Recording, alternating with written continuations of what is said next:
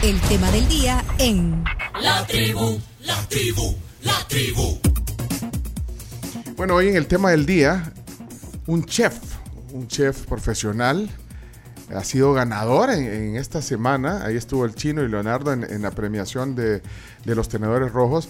Eh, en tres categorías, ya vamos a especificar eso. Y hoy queremos conocer un poquito más a, a Fernando y, y- y su pasión por la cocina y pues también su experiencia como chef profesional. Así que eh, presentamos a Fernando Arguedas hoy aquí en la tribu. Bienvenido Fernando, qué gusto recibirte en nuestra casa hoy.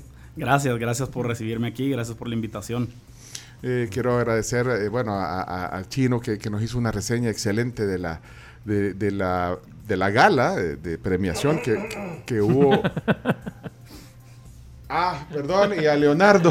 Sí, bien. Leonardo, a Leonardo Méndez que... eh, Y no que- sabemos si estaba invitado o se coló, pero ahí estuvo, es cierto. bueno, pero eh, o- hola Leonardo, buenos días también, Muy bienvenido. buenos días. Sí, bueno. No, aquí- no dejes a un lado la reseña. Yo te iba diciendo los ganadores, te hablaba de los platillos, etcétera. ¿Qué, qué categoría ganó eh, Fernando? Eh, este, este- Ganó chef del año, restaurante del año y mejor plato del año. Bueno, amigo personal suyo. Amigo personal, ha cocinado en mi casa, para decírtelo.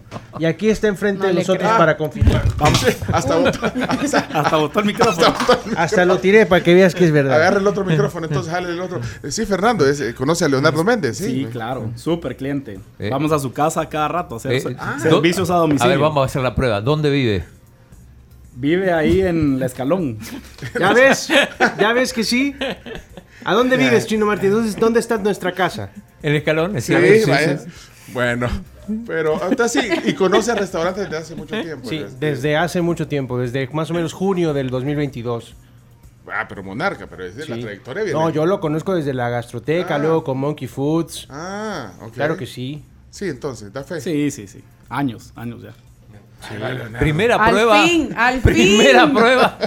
Sí, porque Vaya, todo lo demás que usted habla no tenemos papeles ni nada como comprobarlo y al Claro. menos hoy no nos mintió No, es que no sé por qué sigues dudando de mí. Bueno, porque no tengo papeles de las otras cosas. pero bienvenido. eh.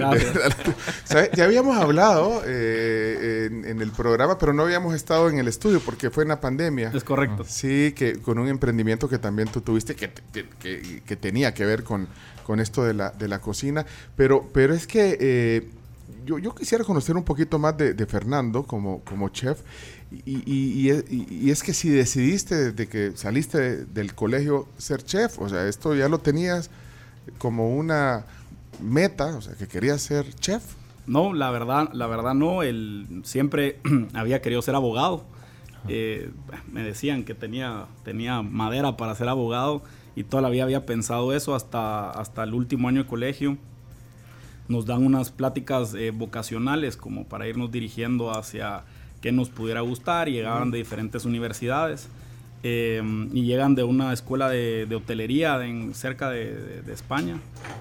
Eh, y se me despierta el, el- interés por, por aprender más de la cocina, de- del tema de alimentos y bebidas. Eh, entonces, eh, pues ahí decido que quiero empezar a, a estudiar cocina. Y empecé estudiando cocina, dejé de estudiar cocina un tiempo, me metí a estudiar relaciones internacionales eh, y después decido, no, esto no es lo que realmente me gusta y regreso a estudiar cocina. Eh, estudié, la- mi primera escuela de cocina fue en Guatemala, eh, que se llama eh, Escuela de Alta Cocina Camil. Eh, y en las noches trabajaba en un restaurante donde realmente dije, bueno, si me voy a dedicar a esto por el resto de mi vida, quiero saber si me puedo, si puedo llevar este estilo de vida. Ahora, eso de, de ir a, a- a estudiar otra cosa y después decís, bueno, regresé, era un poco por la, porque por una presión eh, Familiar, familiar, Sí, me, sí, ajá, sí. me imaginé, fíjate, porque, o sea, pues sí, pero, pero al final eh, te decidiste por conseguirlo. Sí, la verdad Lo que era- querías era, hacer un realmente. tema familiar. Me Sí. decían, mira, agarrarlo como hobby. eh, Primero estudia una carrera y después eh, estudia cocina para que pues, tengas las dos cosas. Eh, entonces me, me meto a estudiar cocina y realmente eh, cuando, cuando decido eh, ponerme a trabajar en las noches, me doy cuenta que realmente me apasionaba. Entonces, la combinación de, de, estar estudiando y trabajando me dio mucho aprendizaje. Em, y, y, entonces decido que, que, ya no hay nada para mí en Guatemala. Una vez me graduó de la, de la escuela Camil eh, y me voy para Buenos Aires a otra escuela de cocina. Bueno, soy guatemalteco. O sea, soy no, guatemalteco. Ya, ya, igual, Pero, que, igual, que, el chino, ya adoptaste. Bueno, ya, ya tengo seis años viviendo acá, así que ya. Ya, y ya me quedé aquí. ya me casé aquí, ya me quedé acá. Pero es que es, eh, eh, es una historia que, que, que, de repente muchos jóvenes o muchos padres que nos están oyendo ahorita se encuentran eh, en, en, su vida también, ¿verdad? Del, del, del no entender a veces eh, lo que nuestros hijos quieren hacer. Sí. Y, y, y, y, los jóvenes eh, tampoco a veces se atreven. Y creo que hoy más que antes, fíjate, que, que, mi, que mi generación. Sí. Decir, no, hombre, es que yo quiero cumplir este, este sí, sueño. Yo, yo creo que algo que es bien importante. O esta pasión, ¿verdad? Es que, uno, es que uno al final haga lo que a uno le gusta. Y si uno hace lo que a uno le gusta, no debería de por qué no irte bien en tu camino. Uh -huh. eh, sí, y al final yo llegué a mi casa y les dije, bueno, miren, yo entiendo que ustedes tienen esta mentalidad, pero uh -huh. yo sí creo que de la cocina puedo, puedo hacer una profesión y vivir. Uh -huh. Y pues aquí estamos años después. Pero entonces hay que formarse también, porque bueno, hay, hay algunas habilidades que yo creo que se traen, algunas habilidades de acuerdo. Que, que no todos tenemos. Mira, yo, de acuerdo. A mí me gusta el buen comer, y, pero ya eh, a la hora de, de, sobre todo cuando ves cómo se preparan algunos platillos, yo, yo no, no, no, no podría hacer eso. Eso es un talento que, que se trae, pero también hay que formarlo. ¿ya? Sí, yo creo que es una combinación de las dos. O sea, uh -huh. creo que hay que formarse, pero también hay que traer pues talento y pasión, porque los horarios son, son largos, las jornadas son largas. Eh, y el talento también se va aprendiendo, o sea, conforme la experiencia la uno mm. lo va desarrollando, pero sí estoy de acuerdo, creo que el, el formarte y el ir generando un aprendizaje eh, continuo es lo que te hace es lo que te hace sobresalir. Y esa escuela en, en Guatemala, porque Camil. bueno, tú, ¿cómo se llama? Camil. Camil, sí. Es, es, es, es, una escuela pequeña que básicamente se dedica a agarrar, son 10 estudiantes, es muy personalizada creo que para mí, en mi caso, fue una buena oportunidad para empezar, porque tienen muy buenas técnicas, pero a ya cierto nivel profesional y tecnicismos, pues... Tienes que buscarlo. Es correcto. En otro lado, yo aquí no sé, fíjate. ¿Scarts eh, o no? No sé, es que, bueno, escuelas puedes ver Aquí hay, hay algunas, hasta, hasta, Scarts, Yo creo que Scarts sí, viene pero, siendo como algo comparativo a, a, a, a Camil, por decirlo así. Ah, bueno, entonces ahí sí. puede haber eh, como un sí, inicio sí, para, claro. para, un joven claro. que quiera eh, claro. dedicarse a esto. Y yo siempre digo, cuando, cuando uno, bueno, creo que al final en el trabajo se adquiere mucha más experiencia que en, que en el estudio, eh, pero creo que es un buen punto y para todos los que, que se quieran dedicar a esto, yo les recomiendo siempre que, que, que traten de llevar acompañado un trabajo o algo para para de verdad descubrir a, los, a, la, a, las dificultades que se enfrenta uno en el día a día en, en esta profesión. Pues. Lo que pasa es que no es lo mismo estar estudiando y, y ya la práctica en, en, un restaurante donde el ritmo es otro, claro, los tiempos, claro. eh, el, el, ajolote, el ajolote, sí. como lo decimos sí. los salvadoreños, en la cocina de que tenés que sacarlo, no te puedes tardar lo que te tardas en una clase, tal vez, haciendo un plato de comida, cuando tenés comensales que también algunos son exigentes. Totalmente de acuerdo, es, es, esa es la realidad. Y cuando te piden que cambies algo porque son alérgicos o no son, son celíacos y Pasa. no se puede tener la contaminación, vea. Hay que estar abierto a, a, todo ese tipo de cosas porque al final, pues hoy en día, eh, pues hay gente con diferentes condiciones alimenticias mm. y preferencias. Yo, yo en mi caso soy muy abierto a, hacer ese tipo de cambios porque al final uno está para servirle al cliente. Pues. Ya, ya, vamos a hablar de las anécdotas del chef, ya vamos a hablar de eso también. Pero, pero entonces después te vas, te fuiste, decías... A Buenos Aires. A Buenos Aires. A una escuela de cocina que se llama Maus y Cebes. Eh, ahí saqué un profesional de artes culinarias, desde cocina internacional, pastelería, enología, administración. Un curso mucho más completo, es, un, es mucho más profesional. Eh, y cabal, algo que dice muy importante sobre el tema de los tiempos. Ahí nos medían tiempos conforme los niveles iban, uh -huh. uno iba avanzando, ya era más dificultad, menos tiempo. Uh -huh. eh, y súper, súper interesante. Buenos Aires me encantó. Estuve a punto de regresar el año siguiente a sacar un máster, pero me fui a, a, Estados Unidos a hacer una pasantía de ocho meses. ¿En qué tipo de, restaurante? Eh, me fui a Luisiana, entonces era restaurante ah, Cajun Creole, sí, cabal. Eh, entonces aprendí mucho de, la técnica de la cocina cajún, de la cocina, de la cocina creol. después me regresé a Guatemala y tuve un restaurante, bueno, tuve dos. Abrí un restaurante en el 2013, que lo tuve por tres años y medio, más o menos y abrí otro en el, qué eran? Era muy más o menos lo que yo hago, eh, solo que con 10 años menos de experiencia. Eh, sí, lo abrí cuando tenía 25 años. Eh, y más o menos comida fusión internacional, enfocado un poco en la alta cocina, un poquito más informal que, que, lo que hacemos en Monarca hoy en día.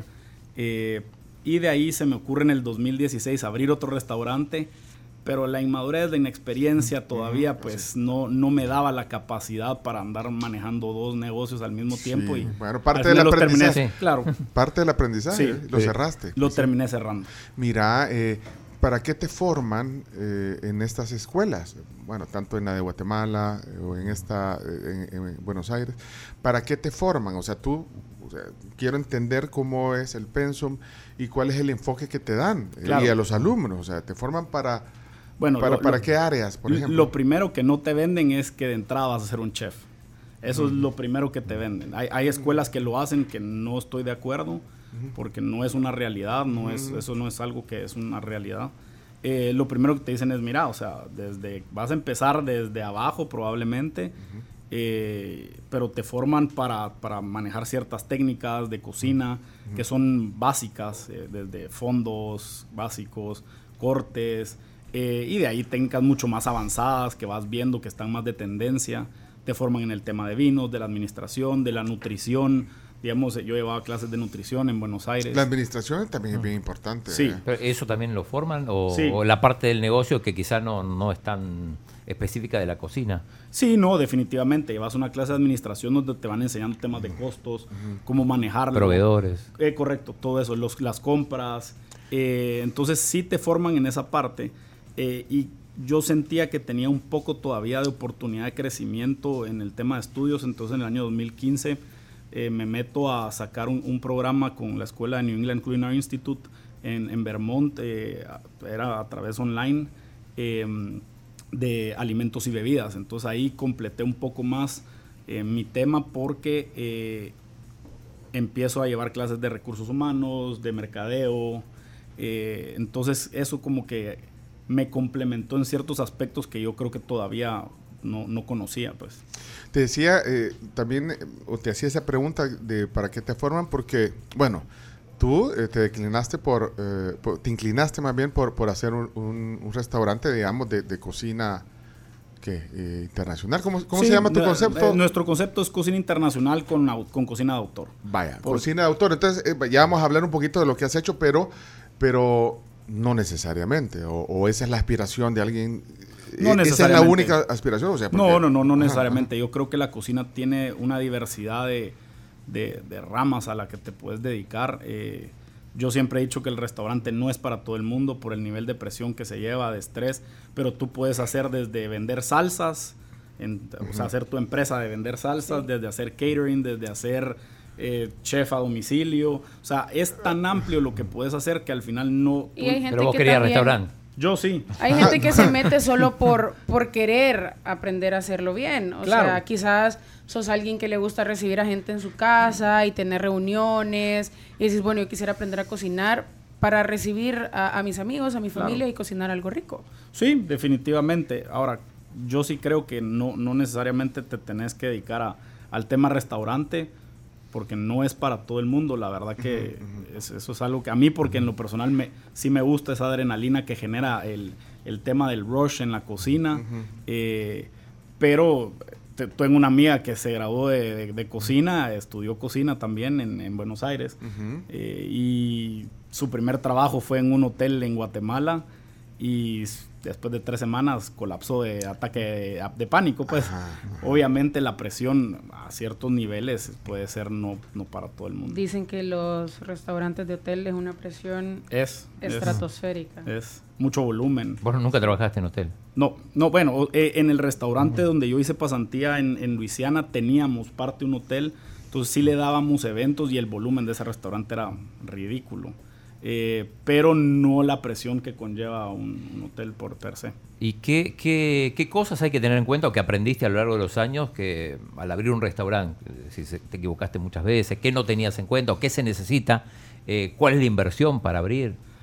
Inversión va a depender mucho de, de, tu mercado, de qué tamaño lo quieres hacer, porque uno puede hacer un restaurante de cuatro mesas como puede hacer uno de 100. Pero normalmente a veces uno hasta, hasta hipoteca todo, ¿no? Por, claro. O sea, es una gran inversión. Y... Mira, yo creo que definitivamente tenés que aprender a medir tus riesgos. Eh, es algo que yo he aprendido a lo largo de los años.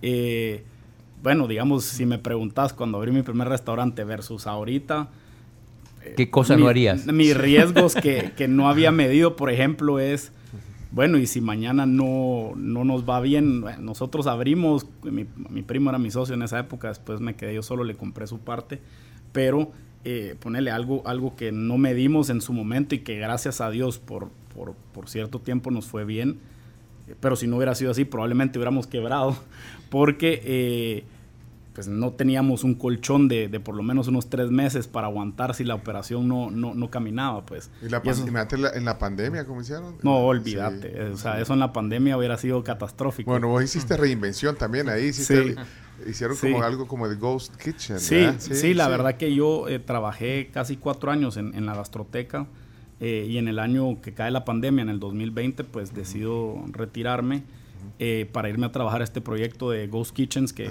se llamaba, pues se llama Monkey Foods. Em, que hace pues restaurantes virtuales.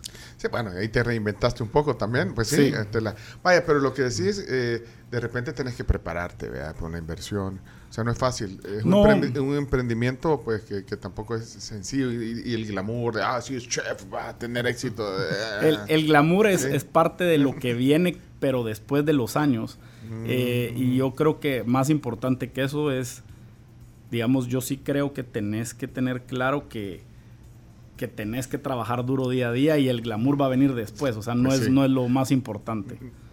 Mira, pero entonces, eh, para, para aterrizar con lo que decía, eh, sí veo que hay muchos jóvenes que les interesa. Definitivamente. Que les interesa dedicarse o estudiar esto, cada vez veo más. Eh, tengo muchos conocidos que están o que se, o, que se formaron eh, como chef, como cocineros, o los que están buscando esa, esa opción. Entonces, si lo recomendás eh, para que sea en nuestro medio una oportunidad. Definitivamente. Bueno, y, de poder vivir de esto, pues. Sí, definitivamente. Yo creo que es, es, un bonito campo para desarrollarse. cualquiera que, que quiera dedicarse a esto, le recomiendo hacerlo si le apasiona, si, si disfruta el tema de la cocina. Es un mundo donde nunca se deja de aprender, constantemente se está aprendiendo y hay que estar innovando para estar a, la vanguardia. Es parte de lo que nosotros creemos y, y creo que sí, sí, definitivamente es algo en lo que alguien se puede dedicar y hacer una vida de esto y una profesión. Hay mercados, bueno, ya tenés varios años de estar aquí, bueno, tenés la experiencia en Guatemala también.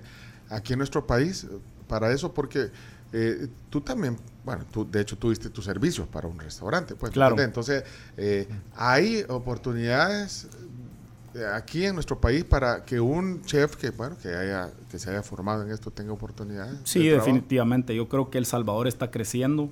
Yo lo he visto a lo largo de los años cómo El Salvador ha ido evolucionando también de cuando yo vine para ahorita en seis años, ha cambiado bastante. Creo que el cliente cada vez es más exigente, relación precio-calidad a todos niveles. Eh, y sí, o sea, creo que hay, hay, hay, hay demanda para, para, poner más oferta. O sea, creo que hay oportunidad para el que quiera emprender un negocio. Eh, y el que quiera emprender un negocio, que, que, tenga claro que no es ese dicho que voy a poner un negocio para ser jefe y, el, que, el que pone un negocio tiene que entender que también va a pasar esclavizado un poco a su negocio porque hay que entregarle mucho tiempo para que el negocio salga adelante. Pues si el que tiene tienda, que la tienda. Es correcto. Eh, eh, Ernesto, mira, me escribe aquí, dice, el tema de inversión es importante. Eh, me, escribe aquí en el WhatsApp, no se endeuden tanto. Sí, ese, ese, tema vale la pena tocarlo a detalle, dice, no se endeuden tanto. Estoy totalmente de acuerdo. Yo creo que si uno va a empezar, que empiecen pequeños para, para, validar su concepto, porque mucha gente se mete a hacer grandes inversiones sin siquiera saber si va a funcionar. Entonces mejor empezar chiquito, validar tu concepto y una vez lo valides, anda creciendo conforme la demanda. Dice, a veces con el glamour forzado de gastar mucho se esconde una cocina más superficial. Es mejor hacerlo al revés, levantar la experiencia y luego reinvertir. Estoy de acuerdo. Ernesto, muchas, muchas, muchas veces la gente eh, eh, hace cocinas que no tienen la capacidad para, para la demanda. Entonces es mejor hacer una cocina realmente lo suficientemente eh, capacitada para poder atender a tus clientes porque si no, pues, y vas creciendo conforme el, el cliente te lo va pidiendo. Entonces creo que va muy atado de la mano eso y yo no, no creo que sea necesario tener que hacer una gran inversión para empezar. Eh, yo en, en mi caso cuando, cuando empecé hace 10 años atrás, eh, no fue una gran inversión, pero creo que si me preguntas qué hubiera hecho, tal vez hubiera empezado mucho más pequeño eh, para ir validando eh, un poco mi concepto y ver cómo la gente me va. Y también ir evolucionando Ya. con menos riesgo. Hasta que aparecieran después socios. Digo, que, que- que- Sí, o, o- mira, los, los socios es algo también que vale la pena eh, platicar. A veces los socios, como te pueden aportar, eh, los socios también hay que saber con quién asociarse. Ah, porque te pueden exigir cosas. Es delicado, una sociedad es como un matrimonio. eh, y, a- y- y la verdad es que hay que saber manejarlo y, y en mi caso creo que tenemos grandes socios en, en nuestro proyecto. eh, y, y- pero también pues de experiencias anteriores creo que hay que rescatar que uno tiene que saber con quién asociarse y, y es un tema delicado porque pues muchas veces dependiendo cuál sea tu posición, eh, si vas a trabajar eh, para alguien, tenés, o sea, hay que, hay que saberlo manejar. Bueno, vos representás, eh, bueno, digamos, a este sector, digamos, a este segmento de restaurantes. Eh, hay una buena oferta. eh, bueno, se ve eh, que hay Está varios restaurantes. Sí, eh, pero, pero no sé porque a qué nivel estamos. ¿vea? Se está hablando de que, bueno, el, el turismo y que El Salvador, bueno, tiene Comparado otra con Guate, cara. por ejemplo, ¿con, con qué se puede comparar? Ajá, eso, eso. Mira, Gua- Guatemala tiene mucha más población, eh, la capital es muchísimo más grande, o sea, El Salvador es mucho más pequeño. Yo creería que El Salvador va a estar tal vez en algún momento mm, como Guatemala a su nivel. Eh, creo que todavía está como El Salvador está en, en- en evolución para, para ir creciendo. Eh, sí creo que hay buen nivel de restaurante, o sea, creo que hay ciertos restaurantes que están haciendo las cosas bien. Eh, la oferta ha, mejorado muchísimo de, de- de años para atrás. Eh, constantemente hoy ves negocios nuevos, emprendimientos nuevos. Eso es bueno porque mientras haya gente, y es bueno, mientras haya gente constantemente tratando de, de salir adelante y eso va forzando a que los demás vengamos evolucionando día a día para ir dando mejor servicio, mejor calidad. Entonces yo sí veo que, que El Salvador va por un buen rumbo, sí se ve bastante eh, extranjero viniendo a- al, al país, Llegan a, a tu restaurante. sí, por negocio, Sí. por ¿Y, y turismo. cómo llegan? ¿Los recomiendan? que ¿Indagás en eso? ¿Cómo? Sí, eh, bueno, nosotros, digamos, básicamente te- estamos en, una, en un lugar donde hay bastantes eh, hoteles cerca. Nos recomiendan de los hoteles. Bueno, ahorita es un. eh, eh, este, esta zona de la calle Boulevard Es del Hipódromo es un clúster de, de restaurantes de vida Sí, nocturna, de sí. vida. de- bueno, de restaurantes. Sí. Sí, también, bueno, nos, nos googlean, eh, ponen restaurante San Benito Sí. y entonces te salen los reviews ahí. En base a los reviews, la gente pues va escogiendo. Para los que no saben dónde están ubicados, están ubicados arriba del Hotel Barceló Es correcto. baja- o abajo de la iglesia de la capilla. Enfrente del McDonald's. Ahí va a comer hamburguesas al mediodía. Ahí, ahí, ahí me voy a los. Están en, están en esa Sí, es calle. como enfrente del está, McDonald's, sí. está frente al restaurante Dynasty, del Ah. otro lado ah, calle. pues en el Dynasty. tú Ah, dices. ahí. Pues sí, es que no va a estar comiendo ahí de monarca todos los días. man. Cuando me aburro en Monarca me voy al Dynasty. Sí, es que el McDonald's está más abajo. Está el más también. Está más abajo, El no. choribar a la Sí. par. ¿Qué pasó, Leonardo? Está más abajo y vas a ver un portón blanco. Y es. A la par del choribar. Vaya, pero mira, es, entonces, pero eh, eh, además de que qué bueno que ese desarrollo, que, que se, se nota que hay eh, movimiento en esto, pero, pero también se genera una competencia. Una competencia, digo, sana, porque Sí. vos acabas de decir, bueno, la gente, no importa qué es, a, qué tipo de restaurante vayas, pero la gente somos más exigentes y tenemos opciones para elegir. Entonces eso que sea, eh, hace que sean más, pues sí, se esmeren más. Sí. Una buena competencia. Sí, pues. yo creo que al final la competencia es buena, te hace mejorar. eh, yo, yo siempre digo para todos da Dios. Eh, y creo que el hecho de, de que haya competencia eh, te, exige que estés constantemente buscando mejora continua. Y, y eso es importantísimo porque mientras tú estés buscando siempre estar ah, tratando de innovar, de, de- de evolucionar, eh, le vas a ir dando un mejor servicio al cliente. Sí, porque creo que es importante en la experiencia, fíjate, la experiencia de llegar al lugar, desde el personal de servicio, del mesero. Sí, la, la vez pasada que fue a tu restaurante empezamos a, ahí con un chero que, que andábamos ahí, empezamos a hacerle el examen a- al, al, Al mesero, me acuerdo. Sí. No, si le llegaron a poner la queja. Mire, chef, ahí hay uno se ve que nos están haciendo muchas preguntas. Me dijeron, miren, me están preguntando que qué es esto. Entonces yo, mira, decirle qué es esto. Sí, Es que ¿Y esta hojita qué le decía? Una hojita. Pero era, Ah. era solo por Sí, sí, sí. Eres malvado. Ah, Sí, Leonardo, Sí, no, Leonardo no me hace eso. No. No. Y le No, amigo. solamente ¿A- a qué- llego y les digo, les digo, por ejemplo, qué excelente cocción de tal platillo. ah, eso es lo que hace usted. que Leonardo, qué excelente atención, elogios para mi amigo el chef. No, pero es- mira, ¿a qué temperatura está el vino? Eh, eh, Sí, no. pero le- me- mira, me contestó, igual que el chomito me contestó, fíjate, me contestó rápido, pero ¿qué, qué quería? Me dijo. ¿cómo me- Rapidez, Rapidez, o eficiencia o efectividad. No, pero vaya, lo digo un poco en broma, pero no, eh, eh, es, es clave también, porque es que tú te puedes esmerar en que todo esté bien, eh, eh, eh, ese, ese- ese tipo de, de cocina, pero Si falla alguna de esas cosas, la experiencia ya no es la misma. Definitivamente. Ajá, si falla. Entonces creo que, lo que te decía, entonces creo que hace de que, de que salgamos beneficiados todos cuando hay una competencia, se esmeran por, porque eso esté bien, porque el baño esté en- en- Limpio. eh, eh, limpio. tema de los baños. ¿Mm? El tema de los baños que estábamos hablando, que eso No, es importante. cuenta, no ajá. todo. La verdad que la experiencia cuenta desde cuando entras, cómo te saludan, cómo te reciben, hasta cómo te despiden. Porque tú te acordás mucho del, del primer momento y del último. Eh, lo que pasa en medio muchas veces se nos olvida, pero el, el principio y el final siempre te acordás. Y, y- y vos vas a, a los otros restaurantes a, a- a probar la comida y también a probar a ver el servicio. Mira, te soy bien sincero, yo soy de las personas que cuando salgo a comer no salgo en un son de crítica ni análisis. Es inevitable que de vez en cuando haga Sí. comparaciones, pero Sí. trato de salir a disfrutar. Eh, pero sí, a veces, Y te reconocen cuando vas a otro. Ahí está el chef de. de pues, Manuel". pues, pues no sé, la verdad que no sé si me reconocen o no, pero, pero eh, hay veces que tal vez me han saludado y, ah, miren, ¿qué tal? Pero no, no es algo que ha- habitualmente me pase de si me reconocen o no. Mira, y, y cuando salís a comer, pero vas a otro país, no tomás como, ay, esto lo podría hacer yo de esta manera, como tomar alguna idea y, tropicalizarlo también. Definitivamente, creo que algo súper importante para, para esta profesión es, es- es viajar. Hay que, hay, que, hay que sacar mundo de, de- de- para esta carrera y tenés que agarrar ideas de, de- de lo que la gente está haciendo afuera y sí, tropicalizarlo a, a lo que tenés aquí en el país, a lo que tenés acceso también, porque muchas veces la limitante es el producto que se consigue. Exacto. Eh, entonces sí, tenés que buscar la manera de, de, pues, de rebuscarte, como dicen acá, para tropicalizar las cosas y que funcionen. Mira, vos eh, decidiste entonces hacer un, un restaurante, un concepto de restaurante, de- decías, eh, de cocina internacional con De chef autor. de autor, dijiste, Sí. de autor. Eh, Definime bien ese concepto. eh, e- ese, digamos, es, es un eh, concepto de, de- primera, de, de gama alta, digamos, en, Sí, en restaurantes. sí.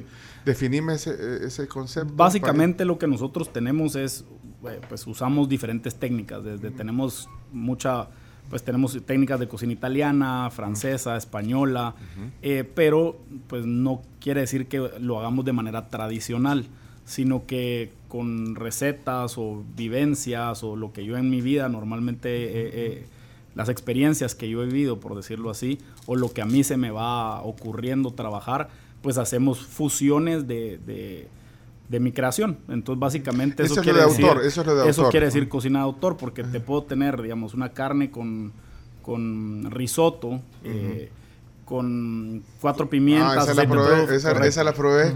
Sí. Ajá, eh, con una salsa ahí, eh, exótico me pareció. Buenísimo, ¿no? Sí, con la de el ron. risotto, con, el- con, con ron Zacapa Sí. era. O, o ron- ah, no, ron abuelo. Ron ¿eh? abuelo, 12 años. ¿Por sí. qué no la haces con Zacapa? o? Porque no, no- Podemos, No, nos podemos patrocina, pero podríamos. Podemos, podemos. Así me dijo un señor que su esposa trabaja ahí. Le voy a decir a mi esposa que lo hagan con Zacapa. ¿Que ¿Por qué lo estás haciendo con ron abuelo? Sí. Vaya, a mí en lo personal, me- a pesar de que soy de Guate, me gusta el ron Zacapa, pero el ron abuelo me parece que ah. relación precio-calidad bastante bueno. Ah, bueno. Vaya, pero eh, ese, eh, eh, ese es un plato que no lo ves en un menú de un, de, un restaurante de cocina internacional, por ejemplo.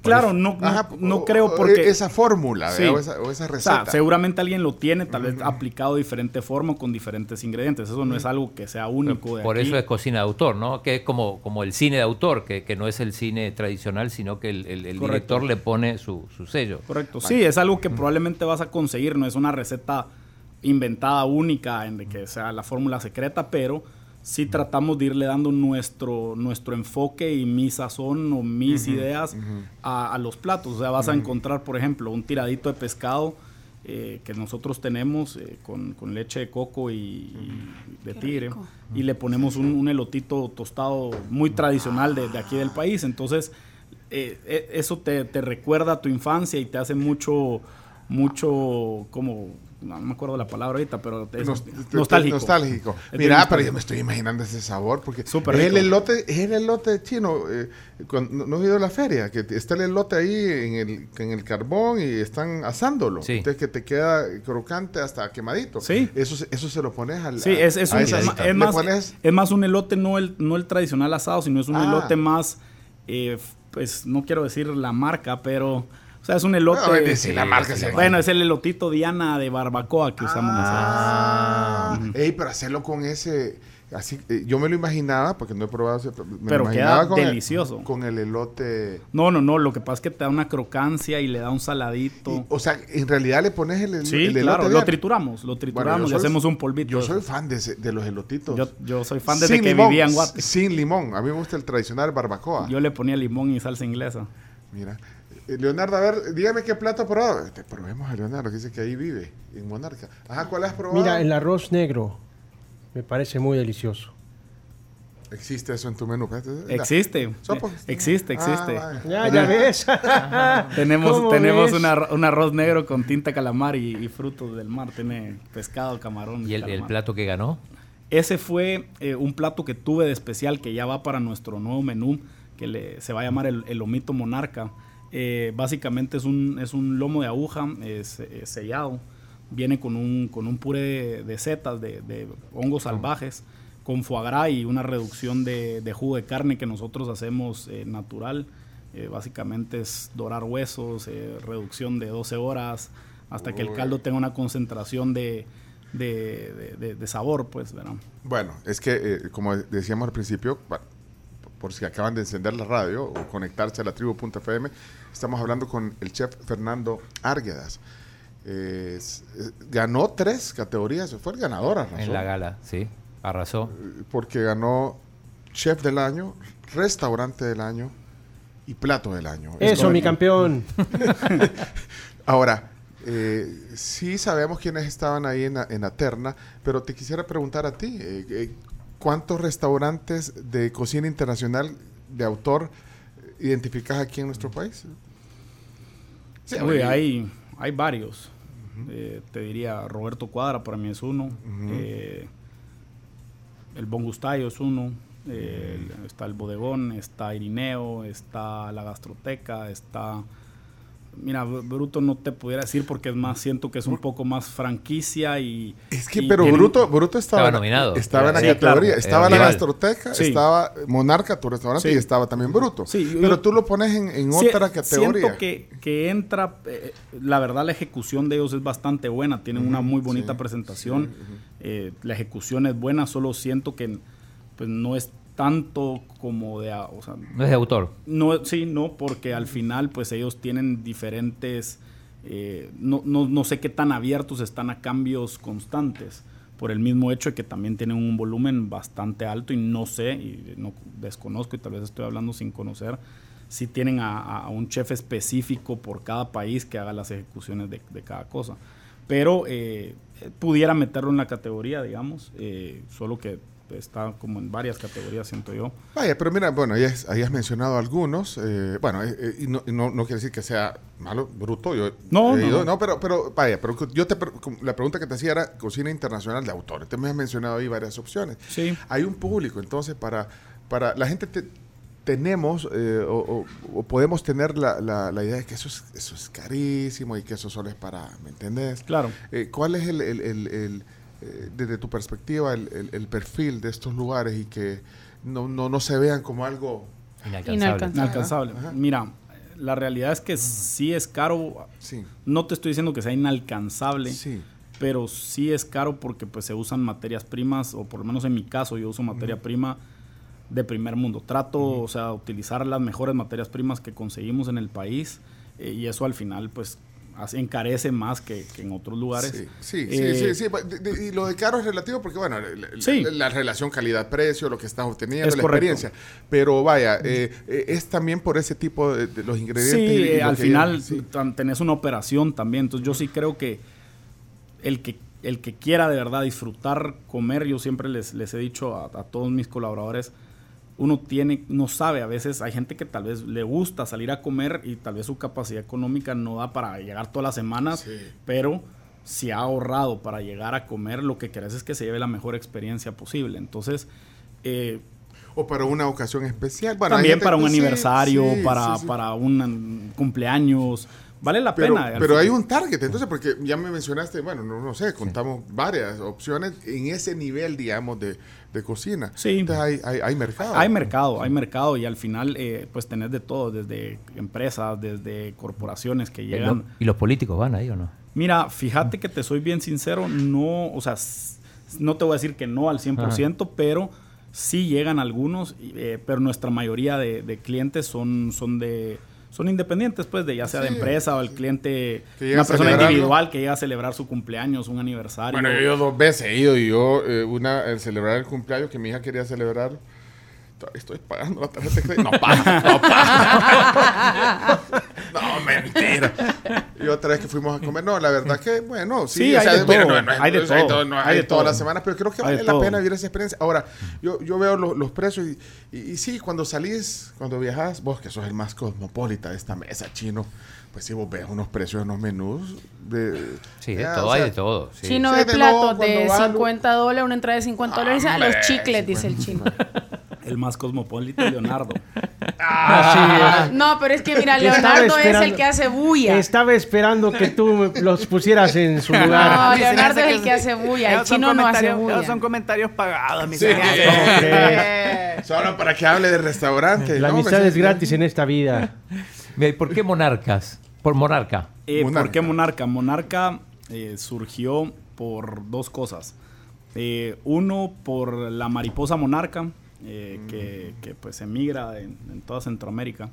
Y lo otro pues por la monarquía europea. Eh, nosotros pues nuestro, digamos, la ambientación del restaurante es, tiene un, te recuerda mucho ahí la casa también. Ah, o sea, parece una casa muy europea, muy... A mí me gustó el, lugar, ajá. En Tragia te, sentís eh, en un lugar bien acogedor. Sí, entonces al final la combinación, al final la, mariposa es ¿por qué? Porque cómo va evolucionando desde cómo se transforma en algo. O sea, desde que es una oruga hasta cómo se va transformando en, una mariposa. Y es desde cómo ves el proyecto eh, empezar, desde que esa casa estaba totalmente destrozada, nosotros la, la, reconstruimos. Eh, y al final pues vas viendo cómo vas evolucionando con el tiempo y pues darle un poco de, de, ese toque elevado con, con, la monarquía, la monarquía europea eh, por pues nuestra, nuestra comida, nuestra ambientación, el lugar, el look and feel, ¿verdad? Eso es lo que, eso es lo por esa razón se llama monarca. Eh, saludo para Raquel Aboleván, que me escribe aquí y me pone, lo voy escuchando. Ya me dio hambre. Quiero el, quiero el tiradito ese. Delicioso. Qué delicioso peruano, ¿no? Es, es, una fusión, por eso viene siendo desde un... La raíz es bien peruana, pero con un toque más, más nacional, ¿verdad? Eh, y así tenemos desde risotto, eh, tenemos lechón, tenemos pato. Entonces, como por eso es que digo, hay, hay técnicas bien francesas, bien españolas. ¿Por qué decís lechón y no cerdo? ¿O porque hay Porque el lechón es más chiquito, que, ah. o sea, siendo el, bebé del cerdo. No, no sé. El lechón se ha criado de manera especial para poder brindar un platillo de calidad y un tamaño adecuado para su cocción perfecta y extraordinaria. No, inventando. Son sus amigos. Me invita a comer tacos de lechón a su casa. ¿Qué tal? ¿Cómo le va, pues? Dicen que van a hacer hamburguesas el domingo, dice Leonardo. Para ver el Super Bowl. En su casa nos invitó a ver el Sí, Super Bowl. vamos a ver el Super Bowl. Ah, van a hacer hamburguesas el domingo. Sí. A mí no me avisaron. Con un toque, no, con un yo- toque, yo con no un estoy- toque Yo no estoy en ese clúster. ¿ah? Es, le va a dar un toque especial. Pero ¿quién va a hacer Le la- digo, tienes, tienes vía libre para crear una hamburguesa maravillosa que valga más que cualquier touchdown del mundo. ¿Pero quién, va, pero ¿quién las va a hacer las hamburguesas el domingo? Pues yo estaba negociando que Leonardo las hiciera. Ya vi que me tiró la chivola a mí ahora. Puedo Es que poner este los Le- ingredientes. este Leonardo siempre se las ha llevado de chef. Yo puedo poner los ingredientes, la cocina Ya, del ya no me está cayendo bien desde que me, me ofrece algo y ahora ya no. Así es, así, así pasa. Así todo Mira, aquí desayunamos. eh, ya, ya. ¿Sabes que nos sirven de la pampa? Eh, Ah, qué rico, sí. qué rico. Eh, Es, un restaurante de trayectoria 30 años. Claro, más, lo conozco, he ido, he ido a comer. Y, y los desayunos son buenos. De ahí nos mandan, fíjate. Nunca he ido a desayunar, he ido a almorzar y a cenar, Sí. pero hoy ¿Has vamos a probado probar. las puntas de la peña en La Pampa? Sí, claro, buena, buena, buena. Y, y, pues sí, es que tiene que ir. entonces, No va a pasar comiendo solo en Monarca. No, si no, Y- y- créeme que no, no solo como en Monarca. Pero mira, aquí está, eh, ya nos van a servir. Viene un poco de todo, ¿verdad, Camila? Así es, viene un poco de todo. Viene el muffin que está relleno de frijoles, huevo, acompañado de papas hash brown. También el croissant con huevo, vegetales, queso y jamón. También con papas hash brown. Si quieres algo así más pesado, viene el desayuno típico que trae huevo, frijoles, trae chorizo, plátano, guacamole. El plato de frutas, y decís, ay, como un poquito más liviano. Y también los pancakes, por si te gusta desayunar. Ah, qué dulce. rico. Aquí Suena me- bien. Mira, en lo que. eh, ¿qué, qué- qué te llama la atención? Pues De- de- de eh, todo lo que el, dijo el Camila. pancake me encanta a mí, así que Pancakes. Sí. Ay, vaya, pues entonces, no, a mí me dejaste el croissant. que No, no, y un muffin voy a comer hoy. Ahí viene, miren. Eh, sí, no, es miel. Bueno, son de La Pampa. Mira, en lo que nos vamos al corte, todavía tenemos un segmento. Juan Cárcamo, de La Clásica, Estuvo ahí en la gala también. Muy, muy, muy buena pizza. me, me acaba de mandar. Es buena la pizza. buena pizza. Entregó premio, Juan. Sí, Sí, sí, él sí. entregó el premio. Ah, es que me acaba de mandar un video. eh, Chomito, te lo voy a poner porque me acaba de. eh, Juan Cárcamo me acaba de mandar un video cuando te estaban entregando el premio. Bueno, uno de los tres, porque su- subiste tres veces a recibir premio. Los tenés y los has puesto en el restaurante, ¿no? Sí, los tenemos en la entrada del restaurante. Tenemos pues tenemos sí. una escultura junto a la escultura del restaurante está el- están los premios. Bueno, pues gracias Juan Cárcamo que está viendo el programa eh, y, y- y ya lo vamos a poner ahí. En lo que me, me dices Chomix, pero mira, solo te iba a preguntar cómo está el tema del ponerle la, la cadena de suministros, los ingredientes. Ya dijiste que, bueno, obviamente Materia prima de primer nivel, dijo. te, bus, te rebuscas. ¿Cómo ves esa, esa parte? eh, eh, esa parte, los desafíos pues que tiene un restaurante. es complejo. En eso, de cadena de suministro, la inflación, hoy estábamos hablando cómo ha subido un montón de cosas. No sé si eso ya lo, Los huevos. si eso ya lo, ya lo tenés también. eh, vaya, los huevos.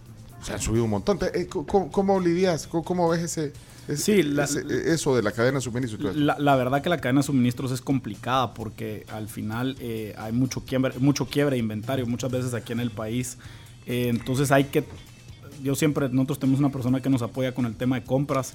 Entonces siempre tratamos de tener siem- o sea, uno o dos, tres proveedores que manejen más o menos las mismas calidades a los mismos precios. A veces nos toca tener que ir a, a Guatemala a traer producto. Digamos, hay ciertos productos que traigo de Guatemala porque no los consigo aquí. Eh, pero, digamos, eh, lo que es el pato, eh, el foie gras que usamos nosotros, el pulpo, todo eso tenemos un proveedor que lo trae de España. El Eh, pulpo es español. Viene de España, entonces lo compramos a él. Y así tenemos gente que nos trae salmón, que nos trae atún. Eh, digamos, lo que sí es nacional es el, el pescado y el camarón. El, nosotros usamos róbalo. eh, eso sí es nacional porque es fresco. Eh, la carne pues viene de Nicaragua. eh, ha, ha subido el precio de la carne. el pato había subido de precio. Y la inflación, quiera que Sí. no, sí pega. hay que estar preparado para, mira, al final no le puedes trasladar todo al cliente, porque pues si no, definitivamente lo resiente. Eh, tenés, que, tenés que tratar de aguantar lo más que podás. eh, Porque también eh, no puedes estar cambiando los precios en el menú. Los pones los precios en el menú. Hay Sí, restaurantes que no ponen. todos O sea, nuestros- el chino ni ve los, los precios. El chino solo pide. no ven ni la cuenta. Mejor, mejor no ver la cuenta, claro. Eh, no, mira, todos nuestros precios están, están en el menú. Eh, tenemos un- una pizarra de especiales que yo estoy, que hacemos eh, con, con mi equipo de trabajo cada tres semanas. Por ahí los estamos cambiando dependiendo eh, cómo, esté, cómo estemos de, rotación de ellos, eh, pero tú puedes ver los precios claramente ahí, eh, todo está todo está súper claro. Igual con los vinos, igual con los cócteles. Bueno, señoras y señores, hoy está Fernando Árguedas aquí en la tribu. Vamos a, desayunar gracias a La Pampa, nos sirve desayunos. Dice Reinaldo, díganle al invitado que no diga que es caro, sino que diga que es de precio más alto el plato. es, el precio es más alto. Bueno, me parece, me parece aceptable. El precio es más alto. Sí, pero vale cada centavo, señores. Ahora que mencionas lo, del pulpo español, ese pulpo es maravilloso. Tiene, esa, te lo describo, esas las brasas y tiene una vinagreta de limón espectacular. Lo puedes pedir como una entrada. ¿Y la textura? Es espectacular, es que lo saboreas. Ya, ya, va a botar el otro Se me hace agua la boca. Se desinfló. Se me hace agua la boca. Bueno. Ya se me antojó. Vámonos a la pausa. Eh, ah, ahí está el video. Ah, perdón, el video que nos mandó Juan Cárcamo. Vale, los que están ahí, ahí en la transmisión, ahí está cuando te entregaron el premio. Buenas noches, muchas gracias. Ahí está él. Ese es Juan Cárcamo. Juan. Qué honor, de verdad. Es que lo entregó. Ah, mira, uy, ya viste que todos andaban de smoking ahí, chino. Y el tenedor rojo es para. Mire, qué grito soy yo. Fernando Árguedas. Fernando Árguedas. Uno de los gritos es mío, ¿eh? Muchas felicidades. Estaba a la par, Leonardo. Sí, ah, ahí bueno, está. Oh, Chef del año. Chef del año. Wow. ya viste todo de smoking chino. Muchas gracias a todos. Pero son los protagonistas los que entregaban premios. Se me salen las lágrimas. Los Usted nominados. De la usted emoción. ¿Por qué está llorando, Leonardo? De la emoción, ¿no? de la emoción de, de ver a Fernando ahí, ver todo lo que está consiguiendo y todo lo que viene. No, Y usted se andaba de smoking. claro que sí. Sí, Era el código de vestimenta. Foto. Papeles. Bueno, desayunemos. Estabas, estabas ahí conmigo. que enseñe la foto. Si quieren hacer comentarios, preguntas, aquí está. Eh, voy a poner una, Beatriz. Hola, Beatriz. Hola, buenos días. Es una deliciosa comida. Tuve el privilegio que mi hijo me invitara a, a comer y me encantó. Nos gusta mucho conocer lugares nuevos eh, y de verdad me satisfizo mucho la comida. Ah, bueno. Muy, muy buena. Muchas gracias. Beatriz se llama la oyente. Gracias, Beatriz. Gracias por la visita. Regresamos. ¿Tiene alguna pregunta? Eh, un comentario sobre la plática. Tenemos eh, el, el segmento de despedida cuando volvamos. Eh, vamos a la pausa. Ca- eh, Camila.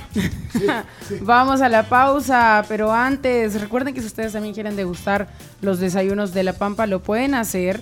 En La Pampa de Santa Elena, por ejemplo, tiene desayunos eh, de lunes a domingo, de 7 de la mañana a 11 de la noche. Y si se quieren pegarle escapadita el fin de semana, viernes, sábado y domingo pueden ir a sus otras sucursales. Recomendación de aquí de los de la tribu, Bella Vista, su nombre lo dice, una vista preciosa. Calle en los planes. cae a los planes de renderos Ajá. y también agradecer a Super Selectos, tu super a donde encontrás de todo a buen precio.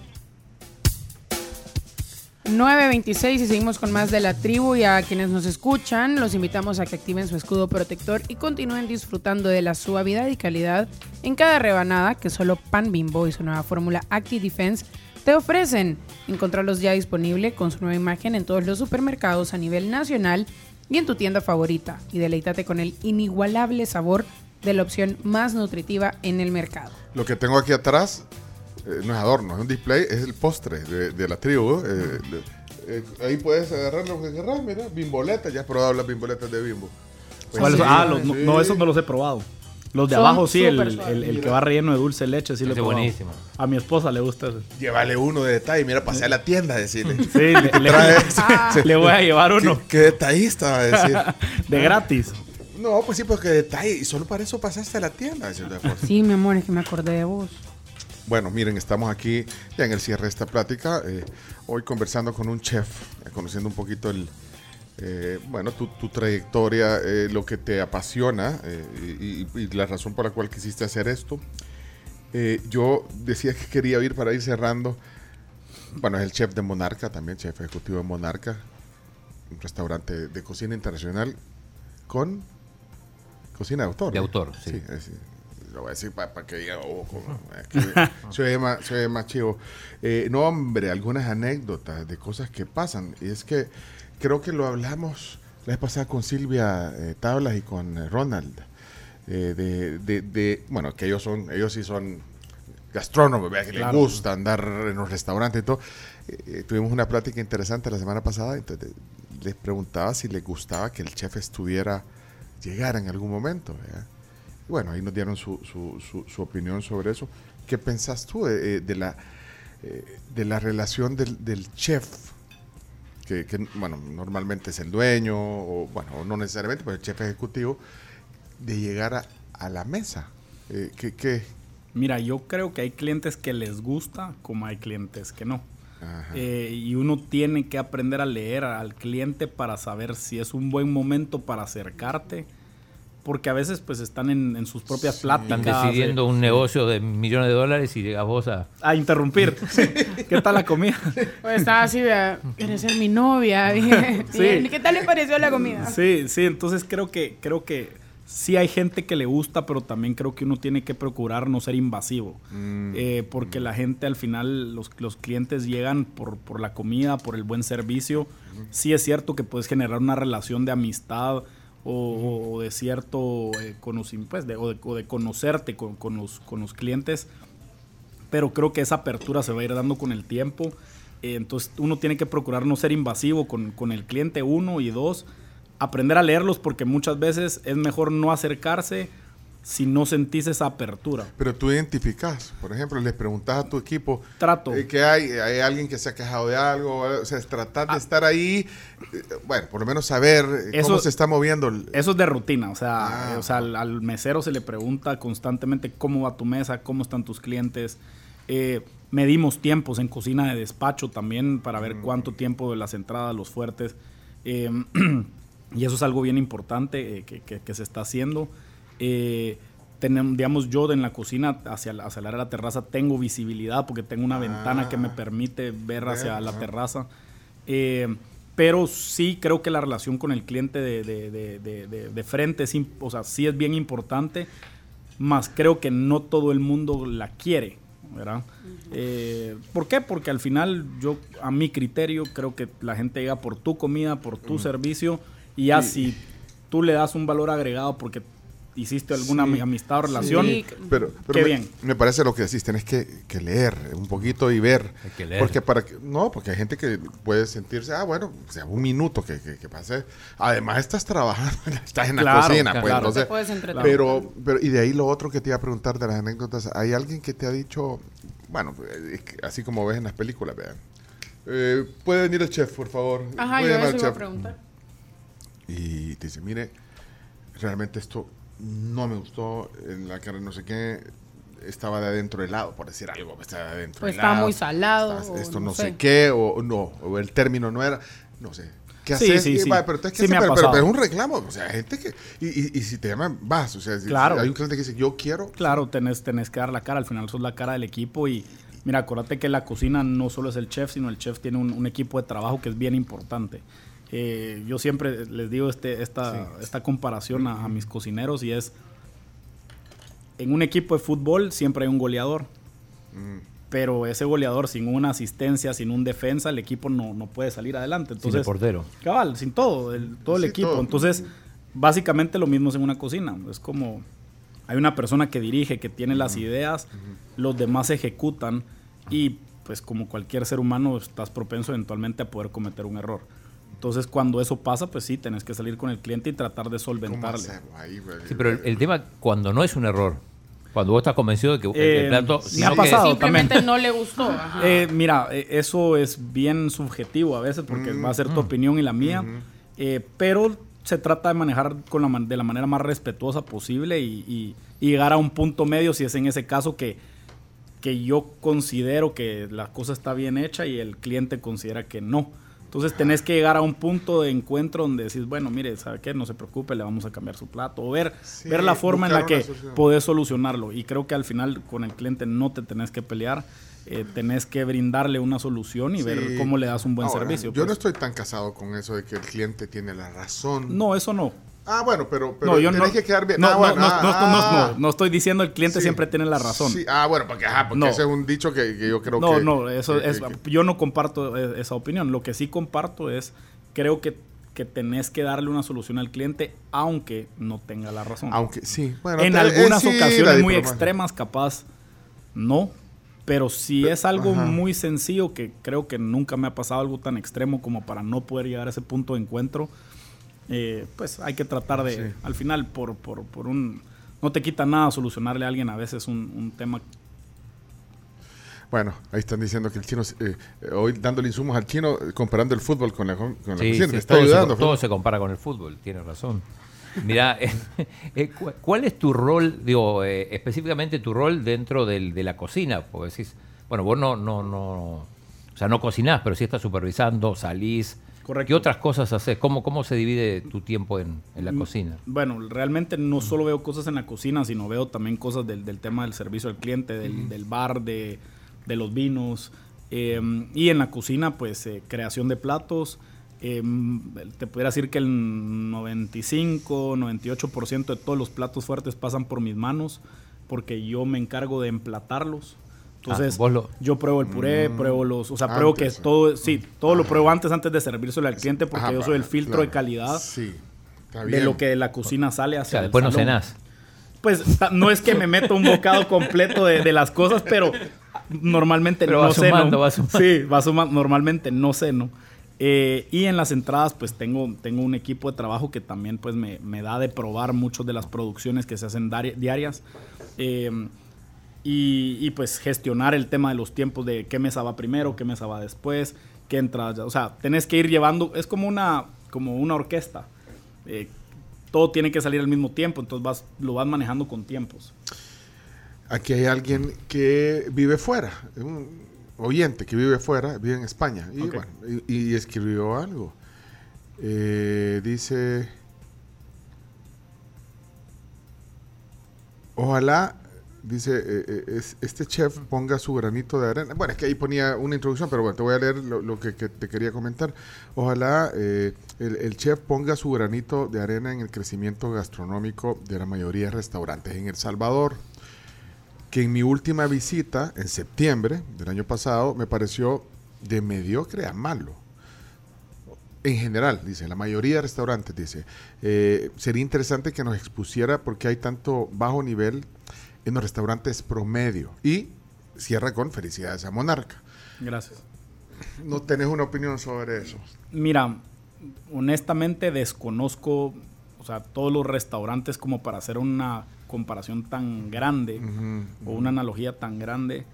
Eh, sí creo que hay gente que está haciendo las cosas bien. Eh, como dije en algún momento, creo que está evolucionando el país. Estoy de acuerdo que todavía hay tal vez restaurantes que no están obviamente a nivel de restaurantes de, que hay en España, pero también en España hay restaurantes buenos como hay restaurantes malos, ¿verdad? Em, pero sí estoy de acuerdo que, que se está haciendo, se está trabajando en, en- en evolucionar el- la gastronomía del país. Eso toma tiempo, no, no es de la noche a la mañana, pero creo que mientras más competencia exista y gente venga con propuestas de buena calidad, eh, eso nos va a exigir a todos los demás que estamos en el gremio a, a estar al- a, a- a esos niveles, pues. Em, y, y parte de lo que nosotros con, con mis socios eh, creemos es nosotros tratamos de comparar nuestra comida con lo que la gente está sirviendo en otros países. Porque eso es lo único que a nosotros nos va a exigir estar a la vanguardia, pues. Aquí hay otro comentario, Rocío. Rocío dice, qué gran entrevista. Quiero consultarle, gracias Rocío, quiero consultar al chef. ¿Qué piensan cuando les dicen no le pongan algún ingrediente al platillo? O sea, y, y ese ingrediente hace una gran diferencia en el plato. Sí, mira. ¿Qué, qué- eh, qué hacen? Y felicidades por esos tres premios y espero pronto vivir la experiencia culinaria de Monarca. Eh, Rocío. Muchas gracias, Rocío. Eh, mira, la verdad es que con el tema de los ingredientes, lo que se hace es, en mi caso, yo les sugiero a los meseros, porque al final yo les digo, ustedes son vendedores. Eh, Tú no podés guiar a un comensal hacia una mala experiencia. Entonces, si, si uno de esos ingredientes es tan clave, es mejor sugerirle que ordene algo más. Ahora, si esa apertura no existe, pues hay que, hay que cambiárselo siempre, y, siempre diciéndole, mire, puede ser que su experiencia no sea la que el chef desea. Pero entendemos que si usted tiene una alergia o usted lo quiere así, con gusto se lo podemos servir. Yo no soy tanto de la creencia, hay, hay chefs que son más cerrados en, en- en- mire, no, se, no- no- Puristas. no se lo cambio así, y no está así, o sea, Cabal, que O sea, Es no, ajá, que no te toquen la receta. Sí, Pero- yo, yo no soy tan así porque al final, pues si tú estás pagando, pues tú estás en tu derecho de quererle cambiar algo aunque no te guste. O, digamos, a mí en lo personal trato de que esos cambios es estar abierto, pero Tratar con per- límites. y, con ajá, límites. persuadir, digamos. Persuadir. buscar que Persuadir a- para que, para que explicarle cuál es la, la experiencia que tú tratas de, de- de transmitir. O sugerirle algo que probablemente sí le vaya a combinar a, a lo que él está o lo que está solicitando. Pero, pero sí pasa, eh, sí hay gente que te dice, mire, soy alérgico a tal ingrediente. Me pasa con el ajo y la cebolla, me pasa con la pimienta. Ajá. Va, va ese tipo de ingredientes que... Pero el ajo y la cebolla sí te puede generar una gran diferencia en sabor, en, en un montón de En cosas. experiencia. ajá. Entonces tratamos de, de- de sugerir otro tipo de cosas y si no existe esa apertura, entonces buscamos la manera de, de- de solucionarlo y que se lleven una buena experiencia. y Y, con- no es como cuando piden chile o picante para po- agregarle a- a- al plato. Mira, el tema del picante también es un gusto muy personal. Eh, si te gusta más picante, pues aquí hay picante y ponerle picante. Pero no, no, para mí no es un, un comentario decir, mira, es que me hubiera gustado más picante. Sí, pero eso ya es un gusto muy personal. No, pues sí, pero que salsa, si alguien te pide picante. tenemos, Te- te- nosotros, ¿tiene un tenemos- chilito? nosotros Ah. hacemos un picante O de sea, la no le llevas a Jalisco, pues. No, no, no. no, no, tenemos un picante que hacemos de la casa que es el que les llevamos. Porque si existe Ah, el cliente sí. que, que te va a pedir algo más picante. Y, ¿Y, la- y con la sal? Tenemos saleros. O sea, si querés sal, más sal, pimienta. ¿En la mesa o...? No, te lo lleva el mesero. Tenemos Si unos pedís, de molino. Claro, si Ah. tú lo pedís, si querés más sal, pues el, el mesero te lo lleva. ¿Cuál es el, el- el mejor whisky? Ah, digamos, el, que, el que tú tenés ahí en, en Monarca, el whisky. que- Mira, tenemos, uno. tenemos Macallan, tenemos Glenfiddich 18. Macallan. Vaya, ponerle eh, ese 18. Ese es uno de los, de los top Sí, es que bueno. tenés ahí. Eh, Bueno, vaya. Sí. ¿Y, y, y qué pasa si alguien eh, pide, tráigame un, un, eh, un Macallan? Sí, pero el, el mejor que tenga. Aguántelo. Ok. Y, y por favor, una. una cola champán, por favor. Pri- primero, primero no vendemos la champán. Tráigame una copa. Otro patrocinador que se Se nos fue. no a ven- que ya no va a venir porque Ay, a no- mí sí me gusta. No, a mí me gusta, pero Y no no vendemos. Ah. Me gusta con unas pupusas. Vaya, una-. Rico, un Sí, domingo. sí, Con un domingo pupusas, sí. pupusas delicioso. Ahora, no vendemos con la champán, pero si me la pidieran, fuera como algo bien extraño que nunca me ha pasado. Hasta, hasta rojo se puso, ¿viste? Sí. O vaya, una uva tropical, tampoco vendes uva. No, no vendo ¿Y qué- uvas y qué- solo... Vendemos sodas Co- bien tradicionales. Sí, Coca-Cola. Sprite. eh, Y si, al- y si alguien te pide la Sprite para ponerle Mira, pues, es que- hay, hay de todo. O sea, he visto gente ponerle Coca-Cola al vodka, pues, o sea. Pero, pero el vodka, pues, sí, es una combinación Más neutra. tradicional. Pero Sí, Coca-Cola, tal vez. Coca-Cola, el vodka. Ah, sí, vaya, bueno, sí. tal normalmente pa- Sprite o Bueno, lo- hay europeos o gringos que les gusta el whisky coca. Whisky con Sí, pero, el, pero ese es, el, es whisky gringo. Ajá, el ese, tipo- es, ese es bourbon. Tipo el, Ja- el Jack No, Daniels. sí, este, sí. cabal. Que ya un escocés de 18 años que le eches lo vas a O sea, arruinar, ya pero eso ya o sea, es decisión que, que tuya. a un pues. Macallan Por le eso. Coca-Cola. ¿no? Pero, pero es decisión del... Y si Sí. el cliente Sí, le pues gusta... sí. así, Por eso te digo, o sea, que- no le voy a decir no porque ni modo, pues, Aunque- pero me parecería la decisión más extraña que alguien puede tomar. verdad. Sí, claro, si es un whisky de 18 años, no, pues lo vas a arruinar, pues. No, no, Te lo tenés que tomar en las rocas o straight, o vas, si querés un poquito de agua, pues. Agua. ¿Y agua de coco? No has probado. Con Nunca- agua de coco con ron, sí, pero con No, whisky nunca he probado agua. No, Nunca. es no. que lo- te faltaba calle. Te No, falta Sí, barrio. sí, sí, sí. Oye, he probado agua de coco llevar. con ron y con vodka. Pero probaba con whisky. O con- con Ah, sí. unos 12 años, probaba agua de coco con... Ajá, con- queda rico. Riquísimo. Sí, pero con- pero los, mí- pu- los puristas, no, ¿cómo le Yo la combinación coco? más rara que he hecho con el whisky, a ver, que no estoy mezclando un Macallan, ¿verdad? es con aloe vera. Ah, mira. Mira, te digo, a mí el ron con agua de coco me fascina. Es riquísimo. No, el, el problema es que te le baja, eh, te, te esconde eh, el, El, alcohol, la- sí. la- con todo. pues, sí. Pero el sabor es rico, pero, pero probó el whisky. Ahí te lo dejo. Lo voy a Con- probar. Cuando te reúnas el domingo con Fernando. Leonardo. Sí, Con iba a Leonardo. llegar Sí. Fernando Ay, Leonardo sí va a tener Macallan, así que... Sí. Ay, bueno, Leonardo Iba a llegar ahí sí Fernando al tiene. restaurante hoy, vea, y le va a decir al, al bartender, mira, servime un whisky, y ya se lo va a dar en las rocas. No, ahora ponele, te traje un coco, le va a decir, te ponele agua de coco. Servirme agua de coco o aloe vera. O aloe vera. Te falta barrio, pero te sobra hermosura. Mira. dice eh, Ronald eh, Castro, dice, ahora tenía pensado llegar a tomarme un cola champán a Monarco. Una cola champán a Monarco. Dice, Ya, ya no. Por, por cierto, Ah, ah, Ronald... ah, eh, ahorita la paso comprando, Ronald, para que te la tenga fría ahí. Hey, saludos Ronald Castro, qué, qué, qué buen esfuerzo el que hacen ahí por reconocer a, bueno, a, a- a este sector, digo yo, porque es un sector que, que, bueno, hemos hablado también nosotros de esto porque creo que es importante apoyar todo el esfuerzo. Bueno, en este caso vos ganaste tres premios, fuiste el, el mayor ganador. Qué bueno que hayas venido a, a- compartir. gracias. Me quedó una pregunta. Sí. Eh, en tus años de, de chef o de cocinero, ¿cuál fue tu mayor crisis, digamos? Que te, fallaron varios empleados, no sé, que, que de repente, ¿y ahora qué hago? Mira, la pandemia definitivamente fue Ah. una de las mayores crisis que creo que todos los restauranteros eh, vivieron.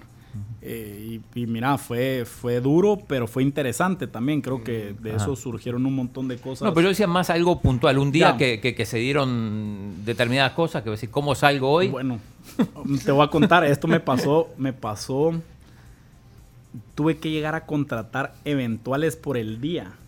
Una vez, esto fue hace como unos nueve años, ocho años. O sea, literalmente en esa época agarré creo que un clasificado de la- del periódico y tuve que empezar a llamar meseros que estaban buscando trabajo porque no me había, creo que se me había enfermado un mesero, otro había tenido un accidente y creo que solo tenía el bartender. En esa época creo que solo tenía tres o cuatro meseros. Entonces tuve que, uno, el bartender tuvo que salir a atender, tuve que contratar a dos meseros literalmente por, por, una, por el, por el Clasificado. Y así dar el servicio. Fue terrible. En Guate, pero eso. eso. fue en Guate. Pero sí, sí, sí, fue de esas cosas que no, no quisiera que me volviera a pasar nunca. Y de las cosas que más te costó aprender, o sea, ya sea cuando estabas estudiando o cuando ya estabas en la práctica, que dijiste que quizás si quisiste meterte a un rubro o algún tipo de comida que dijiste, no, esto no, no es lo mío o se me dificulta mucho, no lo manejo con tanta facilidad.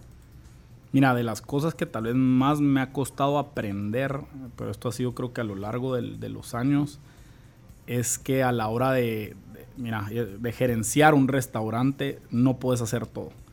Eh, Tenés que enfocarte en lo que sos bueno y contratar o asociarte Delegar. con alguien que tenga la capacidad de hacer lo que a ti o no te da Sí. tiempo o no tener la capacidad de hacer. Ahora que hace la pregunta, Camila, estaba pensando eh, que ahí en el TikTok y, eh, eh, ves el, el chef o cocineros que tienen una habilidad impresionante. Con el para- cuchillo. Claro. Y esa habilidad eh, eh, es, es parte del Es show o- o, o realmente es una habilidad útil a la hora de estar... eh, es la Mira. forma de partir. digo, se va a volar un dedo un día de esto ahí. La, la forma de partir la adquirís, o sea, esa habilidad la adquirís con pura práctica. Sí, pues, claro. Eh, sí te ayuda a la hora de, de hacer producción. Digamos, nosotros en la cocina hacemos algo que se llama mise en place, que es tener todo listo antes de cualquier servicio, todas tus producciones, todo en su lugar.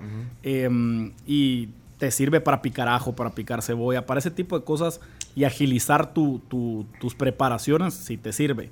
Ay, yo odio picarajo porque de verdad lo tenés que dejar tan fino que... Pues Sí. eso, pero, pero, no, pero bueno, al Sí final, sirve, más, sí. allá, más allá de la rapidez, pero Claro. el, el corte, la precisión, el, el tipo de cuchillo, Sí, o sea, pero y, es- y es tal una- vez hay lugares que te sirva como show, o sea, lugares que te cocinan a la, ahí enfrente y probablemente el show sea parte de- de- del, del servicio que Sí, brindan. pero te digo por la practicidad, por, por lo que tú dices, el proceso, y de ahí también el corte, que algunas cosas deben de tener un corte específico, digamos, el, Claro. el grosor y todo Mira, esto. ahorita que decís eso, me estoy acordando, yo en, en la escuela que fui a Argentina, a nosotros nos medían los cortes con una regla. O sea, llegaba el director cada vez que teníamos exámenes y te medían que el brunois, que el torneado, que a ver si está cuadrado perfecto, si el torneo tiene las caras que tiene que tener y si te pasabas, Con la regla. menos. No, ca- literal.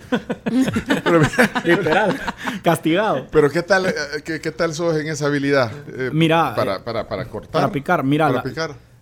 creo que ahora he perdido tal vez un poco la rapidez que tenía Ah, antes porque ya no, cuando era cocinero, pues la habilidad que tenés es mucho, o sea, estás todo el día cocinando, Practicando, cocinando. practicando. Entonces practicas. Ahora, yo usar un cuchillo no, no tengo ningún problema. Sí, Tal vez y- ya no tengo la misma rapidez Sí, que antes, pero- pero, pero si sí. me das un mes, capaz otra vez. Pero el corte y todo, eh, No, eso- esos, esos reglazos del... No, de- eh, de- eh, funcionaron. Reglazos para medir el- que realmente... Funcionaron. Funcionaron. No, y, y la exigencia que también tienes que tener con tus colaboradores, porque mira, este picado está mal, esto. Ah, o sea, es también. parte de lo que yo tengo que ver. Por Lo que si- pasa es que también el corte y el tamaño va muy, va muy amarrado con la parte del emplatado. Pues se tiene que ver bien. Todo, el corte del pescado, que tan, digamos, para el tiradito, no puede ser muy grueso. Entonces son partes de las correcciones que a mí me toca, o sea, básicamente cuando yo estoy dentro de una cocina, eso, ese es mi trabajo. Mira, este corte tal cosa, esto... O sea, ir haciendo observaciones. Mira, ahora que hablabas de colaboradores, ¿cuántos colaboradores Uy, hoy en Monarca son como 25 colaboradores. Es que ahí está también algo que, hay que ver en este boom del que hablábamos un rato con Fernando, es que eh, también es tu generación de, empleo y... Sí, definitivamente. se mueve una industria pues que tiene que ver con, lo culinario, pero al final eh, es una fuente de empleo para un montón de gente. Pues. Mira, tenemos, eh, hacemos empleos directos e indirectos, ¿verdad? Pero sí, creo que somos una fuente de empleo. Al final, eh, creo que, bueno, nosotros ya estamos ahorita en el mes de abril o... Sí, por ahí por abril vamos a estar haciendo nuestra segunda etapa, que es en el segundo nivel. Eh, sí, vamos, ah, pero es, es, más un tipo after office lo que vamos a, ah, empezar. Eh, ya lo estamos trabajando y, eso se viene y eso conlleva a contratar también más colaboradores. Bueno, mira, el tiempo aquí se nos va, una plática pues apasionante, a mí me, gusta y espero que ustedes oyentes aprecien también estos contenidos. Voy a poner un par de mensajes por el tiempo. Eh, hola Muy Elías. Buena entrevista, agarré algunos cuantos tips de ahí para ponerlos en mi restaurante. He hecho un mojito cubano con un toque de loroco. no, que Pencho ama el loroco, es el fan número uno. Pero Elías sí tiene un emprendimiento de comida, ¿ves? comida típica. Sí. Ahora la pupusa con loroco es delicioso. Sí, pero el, mojito no, te, no inventes. No, no, no, el mojito no. no, pero es que mira, te voy a decir aquí la verdad, Pencho, a Pencho no le gusta. Ah, sí, no, no, no, no, ni, A mí me encanta el oroco. No, no, no. yo he, ido agarrándole el gusto, porque yo entre aquí era el mismo gusto de Pencho, no me le pongan loroco y después los huevos del, los huevos con loroco de la pampa me han hecho que, me te guste el oroco. yo, yo, digo que el oroco es, la trufa salvadoreña. Fíjate. Buen punto. no, te lo juro, tiene un sabor y un aroma muy, muy parecido. Cierto. Es la trufa salvadoreña. Fíjate que, qué bueno, que lo hizo porque a veces la gente nos dice, ¿y a qué sabe el oroco? Y uno no sabe cómo explicarlo. pero creo que alguien lo dijo aquí. más, o, se parece. más o menos. Alguien que vino, creo que eh, el argentino, eh, colega tuyo. No, no Jero, sino que puede ser Jero o el periodista CNN que vino Ah, ¿Cómo se llama? Espérate, uno, uno con qué pelo, el, el, del Arduino. Arduino. Eh. Guillermo Arduino. Que alguien de ellos hizo una relación, creo que con las trufas. Te lo juro, pues yo siempre lo he dicho, se parece, es, tienes, se parece. Puede ser. Pero yo digo, miren, eh, produzcan, eh, que se active, digamos, la producción del oroco, pero lo exportan todo, por favor. Buenos días, tribu. Ah, saludos al chef.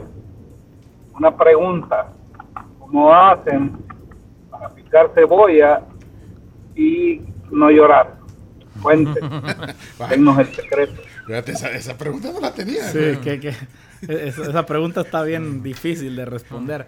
Mira, el, tema de, llorar con la cebolla es, es, inevitable. No todas las cebollas, no con todas las cebollas lloras, ah, pero es inevitable. Es parte del trabajo, ¿eh? O por lo menos yo no conozco alguna técnica que no te haga llorar. Mira, yo he leído a la gente que dice masca chicle, ponerla sobre un papel mojado. Mojala un poco. Mojala un poco. Y eso no ponete una careta, o sea. Y, dependiendo la concentración de azúcar de la cebolla, vas a llorar más o menos. Entonces, lo que te queda es picarla lo más rápido posible para llorar lo menos posible. Bueno, te agradecemos un montón, eh, Fernando, por el tiempo que nos diste. Felicidades por, por, esos reconocimientos. Creo que para vos, como, como chef, como profesional, bueno, como dueño de un restaurante, es, estos reconocimientos pues suman. Claro, claro. Yo creo que nos da validación de que estamos tratando de hacer las cosas bien. Eh, tenemos un gran camino por delante y más proyectos. Eh, y vamos a tratar de seguir haciéndolo bien para que pues la gente tenga algo algo de verdad eh, bonito donde ir a comer, a, disfrutar en familia, en pareja.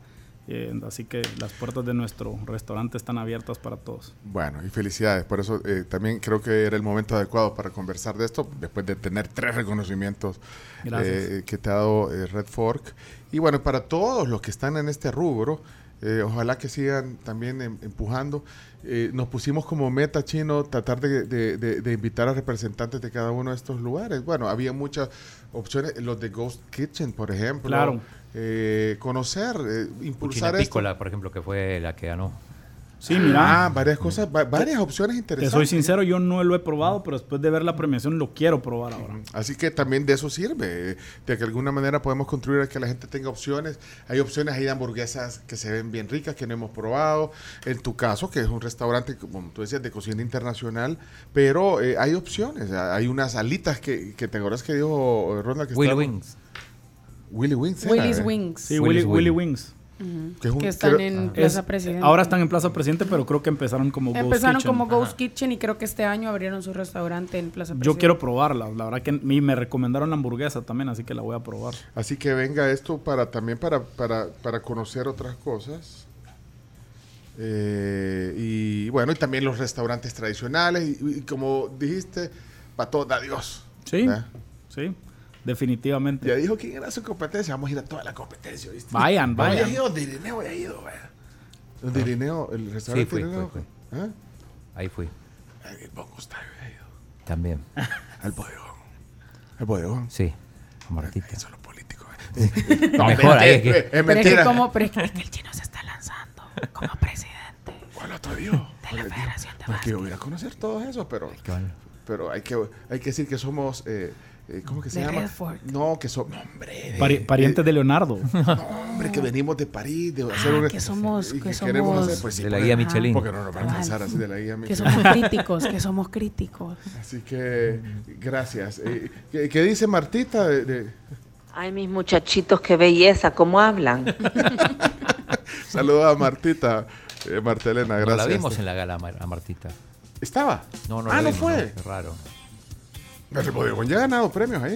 en- Sí, en- sí, y eh, sí, sí apareció en la gala porque dieron premio a la miniserie de las pupusas y ahí aparece. Ah. Ah, también. Sí, sí, sí. Bueno, eh, Fernando, gracias por la visita. Gracias a Espero que no te hayamos quitado mucho tiempo hoy, pero no. hemos pasado una plática bonita. Gracias. No, hombre, a ustedes, gracias. Fernando Arguedas, el chef del año, Monarca.